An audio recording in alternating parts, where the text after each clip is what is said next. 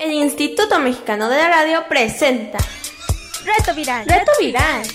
Reto Viral. Reto Viral. Reto Viral.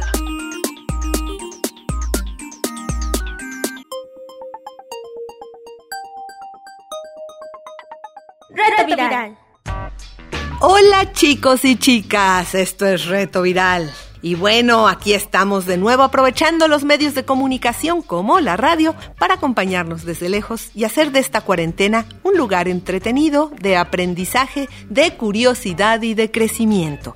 Son las once y media de la mañana y bueno, aquí estamos en esta misma estación a través de la red de radios del IMER, Instituto Mexicano de la Radio, su servilleta higiénica y desinfectada Irma Ávila Pietrasanta, con invitados especiales vía telefónica. El día de hoy van a estar con nosotros Dariana y Tenoch. Y en este programa 40 de Reto Viral, en plena emergencia sanitaria, vamos a hablar de estereotipos. ¿Tú sabes qué es un estereotipo? Vamos a la información. Reto Viral. Reto Viral. Les cuento una de mis frustraciones de la infancia. Mi papá nunca quiso comprarme una autopista con cochecitos eléctricos. Se lo pedí varias veces, pero no hubo modo. Eso no es para niñas. Pero bueno, yo fui niña hace muchos, pero muchos años. Y bueno, lo cierto es que ahora ya tenemos otra forma de vivir. Cada vez más las mujeres salen de casa para colaborar en trabajos que antes solo hacían los hombres y también por las nuevas leyes de igualdad vigentes. Esto cada vez de eh, el estereotipo de qué es de hombre y qué es de mujer es menos frecuente, afortunadamente para todos. En el 2014, la empresa norteamericana Toy Planet, o sea, Planeta de Juguetes, hizo caso a las críticas que año con año le hacían a su catálogo las feministas sobre los juguetes de Navidad. Los acusaban de ayudar a perpetuar los estereotipos de género. Las muñecas y las cocinitas son para las niñas. Los coches y los robots son para los niños. Y es que a pesar de que los juguetes de por sí no son sexistas, una pelota o un rompecabezas o una cocinita o un auto pueden ser para niña o para niño. Lo que sí es sexista y estereotipado es la manera en que las marcas lo anuncian y promocionan. Ya hacían catálogos multirraciales desde hace años, cuando la crítica fue que solo los niños blancos aparecían en los catálogos. Pues ahora puedes ver niños afroamericanos o asiamericanos o latinos pero en los nuevos catálogos puedes ver una niña jugando a ser bombero o un niño peinando una muñeca. Una iniciativa muy aplaudida en redes sociales, donde se han generado miles de comentarios positivos hacia la marca. Pero ¿sabes qué es un estereotipo? En mis talleres de televisión siempre hablamos de estereotipos y les hago una pregunta. A ver, piensa, ¿cuál es la primera palabra que se te viene a la cabeza si yo te digo suegra? ¿Qué pensaron? ¿A qué pensaron algo malo? Eso es producto de que ven muchas telenovelas. No todos, pero en general la primera palabra que se viene a la mente es bruja o metiche. Y entonces yo cuestiono a los niños del taller, ¿entonces tu abuelita es una bruja o es una metiche? Y la mayoría me dice, no. Pues les informo que su abuelita es una suegra, pero ella no es así, me responden. Pues eso es justamente un estereotipo cuando le atribuimos a un grupo social características que de ninguna manera pueden generalizarse. Los estereotipos hacen mucho daño, pues evitan que alguien desarrolle sus sueños.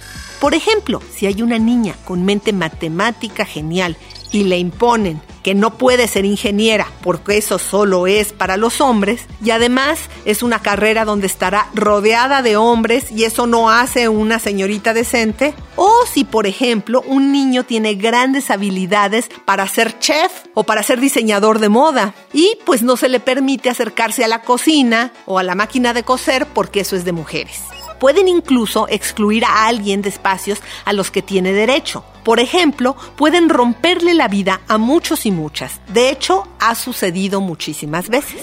¿Sabías que Sor Juan Inés de la Cruz que es probablemente la mayor escritora mexicana de nuestra historia. Murió muy joven, atendiendo a sus hermanas en una pandemia de tifus, que era como el coronavirus de esa época, pero murió sin poder acceder desde años antes ni a sus libros ni a trabajar en lo que quería. ¿Y por qué? Pues porque se lo prohibió la iglesia. Cada 12 de noviembre se celebra en México el Día Nacional del Libro, en conmemoración del nacimiento de la poeta mexicana, quien fue una defensora del derecho a leer, entregada a los libros y al fervor del saber. Aunque como nació durante la colonia, cuando México era la Nueva España, muchos libros españoles dicen que ella es española, aunque nunca pisó tierra peninsular. Nació en 1651 y aprendió a leer y a escribir a los tres años, mientras veía a la institutriz enseñar a su hermana mayor. Vivía en la hacienda de Panoaya, Ahí los trabajadores indígenas le enseñaron a hablar náhuatl, lengua en la que también escribió. Al morir su abuelo, quien por cierto también escribía, en el año de 1656, ella heredó su biblioteca, por lo que desde niña fue una asidua lectora. A los 15 años de edad, Sor Juana fue aceptada en la corte del virrey Antonio de Toledo y Salazar, tras un difícil examen hecho por 40 doctores en teología, filosofía y humanidades. Una vez aceptada, aprendió latín en solo 20 lecciones. Cuando cumplió 17 años, decidió que dentro de sus objetivos no se encontraba el matrimonio e ingresó al convento de la Orden de las Jerónimas. Ella decidió ser monja, pues el estereotipo de mujer de su época la hubiera obligado a casarse, a atender a su marido, a dejar los libros y a tener hijos. Ella decide ser monja para poder continuar estudiando. Su habitación era amplia y tuvo la posibilidad de convertirla en una biblioteca e incluso un laboratorio científico, pues igual estudiaba física, biología, matemáticas y química. Su primer libro de poesía se publicó en España en 1689 y su más famoso y polémico poema largo, Primero Sueño, se publicó en 1692. Ella es autora de un verso tan conocido que seguramente has escuchado. Hombres necios que acusáis a la mujer sin razón, sin ver que sois la ocasión de lo mismo que culpáis. Sor Juana escribió versos, romances, sonetos, liras, endechas, redondillas, décimas, villancicos, obras de teatro y de poesía. La verdad es que ella tuvo que pasar, con toda su genialidad y de ser una de las grandes escritoras del mundo mundial, muchísimos problemas para poder dejarnos su maravillosa obra como legado. Durante su vida varias veces fue castigada, ya siendo adulta, ¿eh? Pero como era mujer podía ser castigada, tanto por la superiora de su orden, a quien le ordenaban los sacerdotes, por supuesto el obispo, como por otros sacerdotes directamente. Como les decía, fue castigada varias veces prohibiéndole que leyera o que escribiera. La acusaron de soberbia y tenía que hacer durante meses las labores más básicas del convento de limpieza para que le permitieran regresar a sus libros. Su confesor en vez de ayudarla, la contenía. Logra publicar en España gracias a su amistad con la virreina y a espaldas de la cúpula de la iglesia. Entonces la iglesia saca las famosas cartas de Sor Filotea, donde una supuesta monja se supone que le envía al obispo para acusar a Sor Juana de soberbia y de poca humildad y de falta de servicio a Dios. Se sospecha que quien escribió tales cartas fue el mismísimo obispo de Puebla, pero que lo hizo firmar por una monja inexistente porque no se rebajaría él a escribirle a una mujer. Así la soberbia masculina. En castigo la envían a cocinar, a la cocina del convento por dos años, sin acceso a sus libros. Ella aprende a hacerlo maravillosamente y escribe después un libro de cocina. Cerca de su muerte, se le envía a atender la enfermería de su convento en plena pandemia, sin ser enfermera, por supuesto. Se contagia y muere. Ustedes dirán si los estereotipos pueden o no arruinarle la vida a la gente. Reto viral. Reto viral. Bueno, pues para seguir hablando aquí de los estereotipos, tenemos el día de hoy a nuestra amiga Dariana. Hola Dariana, ¿cómo estás? Hola, eh, ¿estoy bien? Oye, ¿cuántos años tienes, Dariana? Tengo nueve años. Oye, y cuéntame, ¿con quién estás en la cuarentena? Con mi mamá y con mi tía. Ok, y oye, ¿cómo te está yendo con las tareas a distancia? Eh, pues bien, las termino a tiempo y hasta me queda tiempo libre. Ok, qué bueno. O sea, haces las cosas rápido. Oye, ¿tú crees que los estereotipos todavía son vigentes? ¿La gente sí juzga a los demás de acuerdo a los estereotipos? Yo creo que sí, ¿Por qué? porque mm, a lo mejor no tienen buena educación o simplemente porque prefieren caer en ellos y no adaptarse a las cosas nuevas. Ah, pues sí puede ser, ¿verdad? Oye, ¿qué podríamos hacer? Porque pues los estereotipos como que sí le arruinan la vida a la gente, porque te dicen cómo tienes que ser y a lo mejor tú no quieres ser así. ¿Qué podemos hacer para que eso no suceda? Yo lo que hago es retar a esas personas haciéndolo o simplemente preguntarles por qué no puedo si solamente tenemos diferencias físicas. Ah, eso está muy bien. Muchas gracias, Ariana, por tu llamada. Chao. Bye. Bueno, pues ahora vamos a escuchar algo de música. Pero como Sor Juana escribía villancicos, les tenemos una sorpresa. Pues los invitamos a escuchar un villancico escrito por la mismísima Sor Juana. Es música de la época de la colonia, así es que pongan mucha atención cómo eran los instrumentos y cómo eran las voces. Podemos aprender algo de historia de la música con esto. Vamos a la música.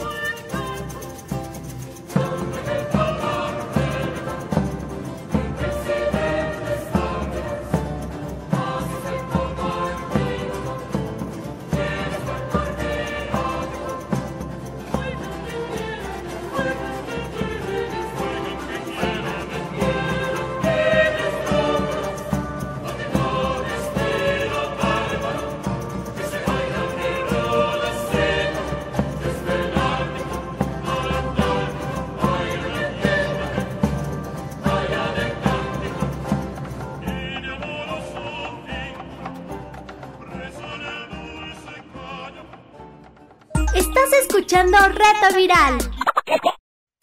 Y bueno, para seguir hablando de estereotipos, tenemos en la línea a nuestro amigo Tenoch. Hola Tenoch. Hola, buenos días. ¿Cómo Buen- estás? Muy bien, gracias. ¿Y tú cómo estás? Bien, Oye Tenoch, ¿cuántos años tienes? nueve. Oye, y, y cuéntame, ¿cómo te está yendo con este nuevo modo de trabajar este, a distancia con tus tareas y demás? Me va bien porque a mí no me dejan tarea, pero sí me dejan proyectos de lectura y leo un poco todos los días y voy resolviendo las preguntas, claro. Ah, muy bien. Entonces, qué bueno que te va muy bien. Yo creo que una ventaja que está teniendo esto de la, de la cuarentena es que estamos aprendiendo a ser más autodidactas, que no sé si sabes qué quiere decir eso, que uno aprende a enseñarse a sí mismo solito. Y eso es pues algo muy bueno para toda la vida, porque ya cuando quieras saber algo en el futuro, sabrás cómo investigarlo y cómo aprenderlo tú solillo, ¿verdad? Pero bueno, oye, eh, hablando de los estereotipos, ¿tú crees que la gente, así lo que tú ves en tu alrededor, en, en, en tu comunidad, en tu familia o en tu escuela o gente que conozcas, todavía juzga a los demás y les quiere exigir que sean como lo marcan los estereotipos? Así tanto como que, así que quieran que sigan los estereotipos, no. Pero sí, no que conozca, pero sé que mucha gente sigue con los estereotipos tanto de antes, tanto los de ahora de los presidentes que tienen, que si es mujer, no, no sabría gobernar. O, por ejemplo, el de los deportes, que el béisbol es solo para niñas y que las niñas no pueden por ser lentas o menos fuertes, aunque ellas puedan ser mejores que un cinco niños. También algo que mucha gente y varios niños en mi escuela es la de los niños burros, porque no es que sean menos inteligentes, ellos tienen un proceso de aprender más lento que el de los demás. Tienes toda la razón, hay que evitar hacer esos juicios. ¿Y qué podemos hacer para evitar caer en esos juicios que le hacen daño a la gente? Simplemente no juzgarlas por dónde es, cómo es y en qué cree. No ser prejuicioso ayuda a no estereotipar a la gente. Oye, pues, Tenoch, pues muchísimas gracias por tu llamada. De nada. Que estés muy bien, chao. Chao. Bueno, pues nosotros mientras volvemos a la música, escuchemos ahora una canción de patita de perro sobre una niña que no quería ser como Sor Juana escritora. Lo que ella quería era ser futbolista. Hace tiempo en la ciudad vi una niña especial, apasionada por el juego del fútbol, dando patadas a un balón. Sin embargo, sus papás piensan como los demás, que a las muñecas ella tiene que jugar para aprender a ser mamá. Le gusta cantar, le gusta brincar y jugar fútbol, es muy normal y se fue a inscribir a la selección, pero le dijeron que estaba mal. Una niña no puede jugar fútbol, eso dicen los niños del salón, pero como caramba no puede ser, tienen miedo jugar con una mujer.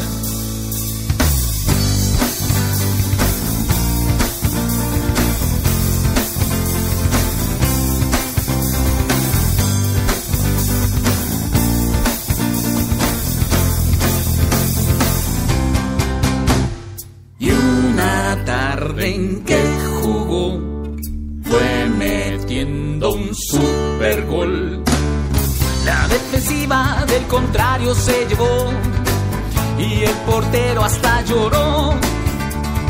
Desde entonces, como ven, ya metido más de 100. Muchos equipos ya la quieren contratar y hasta la quieren sus papás. Le gusta cantar, le gusta brincar y jugar fútbol, es muy normal. Y se fue a inscribir a la selección y le dijeron que estaba bien. Que una niña sí puede jugar fútbol, eso dicen los niños del salón. Pero como caramba no puede ser, todos quieren jugar con una mujer.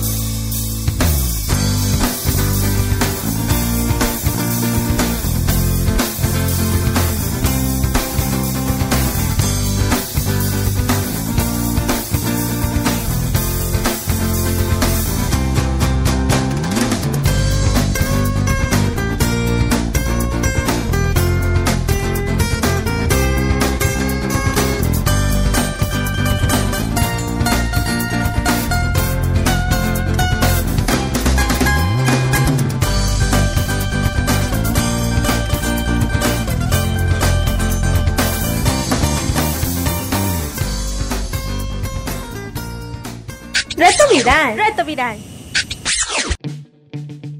Bueno, pues la mitad de la música de hoy estuvo a cargo de Patita de Perro, porque la otra mitad, ¿se acuerdan? Pues fue un ensamble de Sor Juan, un villancico. Pero bueno, ya habíamos hablado de Patita de Perro en Reto Viral, ya lo tuvimos en otro programa, pero como tienen tantísima música y tan diversa, te volvemos a dejar la recomendación de ellos. Este trío poblano está integrado por Nacho, Charlie y Pancho, que en el escenario le dan duro a la guitarra, la batería, el bajo para interpretar sus mejores rolas a ritmo de rock. Con sus canciones, los Pata se burlan de los poderosos, atacan a la basura con la que los niños enferman a diario, como los refrescos, las papitas, los pastelitos y más. Uno de sus mayores éxitos es Motoperros, así le llaman a los policías corruptos y extorsionadores. Los Patita de Perro han llevado su música a toda la República Mexicana y otros países como Colombia, Estados Unidos y España. De ahí su nombre. Así que te invitamos a conocerlos en esta temporada de encierro. Te dejamos las ligas con su música en nuestro micrositio. Y acá las instrucciones para entrar a nuestro micrositio por si no te acuerdas. Bueno, le pones en el buscador www.imer.mx. Ahí te van a aparecer los banners con los distintos programas del IMER y cuando pase reto viral lo pescas con un clic y entras a nuestro micrositio. Ahí podrás encontrar, junto con nuestro podcast de hoy, las ligas a la música de patita de perro. No te aburras. Reto viral. Reto viral. En este No te aburras te invitamos a escribir poesía. ¿Cómo lo oyes? Hay algo que tal vez no sepas, pero la gente que trae ese talento lo trae desde niño y solo tiene que descubrirlo. Alguna vez organicé un taller de rap para adolescentes y traje a una conocida poeta a dar un taller para que escribieran primero sus versos y después los podíamos convertir en una canción de rap. Rosina, así se llamaba la poeta, nos puso ejercicios. A muchos nos costaba muchísimo trabajo hacer que rimara. Sin embargo, había un niño de 13 años que simplemente se sentaba y escribía increíble. Cuando llegamos a la clase de rapero, simplemente le ponían la pista e improvisaba y improvisaba en verso. Luego me enteré que participaba en estos retos de rap que se llaman batallas, en donde inventan rimas al aire. El caso es que si te late escribir poesía, lo que te puedo decir es que lo intentes, porque en una de esas tienes un talento que no has descubierto. Lo primero que debes hacer si quieres escribir poesía es leerla. Leerla con mucha atención, para que te fijes muy muy bien cómo usan las palabras y cómo hacen las rimas. Lo que sí te digo es que rimar tiene que ver con dos cosas. Con el número de sílabas que tenga así cada frase, además que con los finales de las palabras que sean parecidos. Por ejemplo, te voy a leer ahorita una poesía y voy a exagerar el lugar donde riman para que captes cuál es la idea. Mira las gaviotas volando en el puerto, con sus alas blancas abiertas al viento. ¿Te fijaste? Riman las dos últimas letras de as y terminan en o cada frase. Ahí te va el segundo verso de esta poesía. Parecen cometas, parecen pañuelos. Son sábanas blancas que van por el cielo. ¿Ok? Este poema se llama Gaviotas y es de Julián Alonso. Entonces te dejamos en el micrositio unas ligas a poesía para niños, para que las leas y te inspires. Y ahora algunos ejercicios para escribir poemas. Puedes tomar un poema que te guste y cambiarle algunas palabras. Ese ejercicio es muy bueno porque te obliga a buscar palabras que rimen. Y bueno, además debe de tener sentido. Es un juego de buscar palabras. Como te decía, las frases deben tener un número parecido de sílabas. No puede ser una frase corta y luego la siguiente larguísima. Cuando termines puedes intentar leerlo con palmadas, ¿va? Mira las gaviotas volando en el puerto con sus alas blancas abiertas al viento. ¿Te fijas que puedes tener un ritmo? Esa es la base también de los chavos que hacen música de rap. Puedes tener un ritmo y te encaja la letra ahí. Otro modo es, si quieres hacer un poema sobre un tema en particular, puedes escoger unas tres palabras y con ellas inventas frases y así armas el poema. Para hacerlo puedes tener un diccionario de sinónimos o buscar sinónimos en internet para que uses palabras que rimen mejor. Suerte, atrévete a escribir poesía. ¿Tienes preguntas? Contáctanos. WhatsApp 55 28 60 29 18. Bueno, estamos llegando al final del programa. Mira lo que nos llegó. Hola, soy Liliana, tengo nueve años. Lo que estoy haciendo en mi cuarentena, agarro mis libros de colorear y este los coloreo. Juego algunos juegos de mesa y también este me gusta jugar con las muñecas con mi abuela. Este me gusta agarrar mi un libro que yo tengo de dinosaurios y empiezo a leerlo. Los invitamos a que nos escriban y nos envíen sus mensajes al teléfono de Reto Viral. ¿Tienes preguntas? Contáctanos. WhatsApp 55 28 60 29 18. Bueno, esto es todo por hoy. Los esperamos la próxima semana. El equipo de producción, Pilar Martínez, Cecilia González Landín, Daniel Valenzuela, nuestro amigo Roberto Portillo y una servilleta higiénica y desinfectada, Irma Ávila Pietrasanta. Les agradecemos habernos escuchado.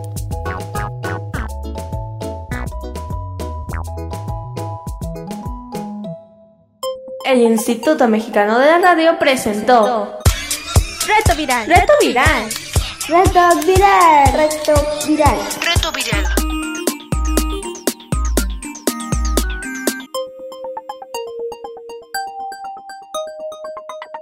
Reto Viral.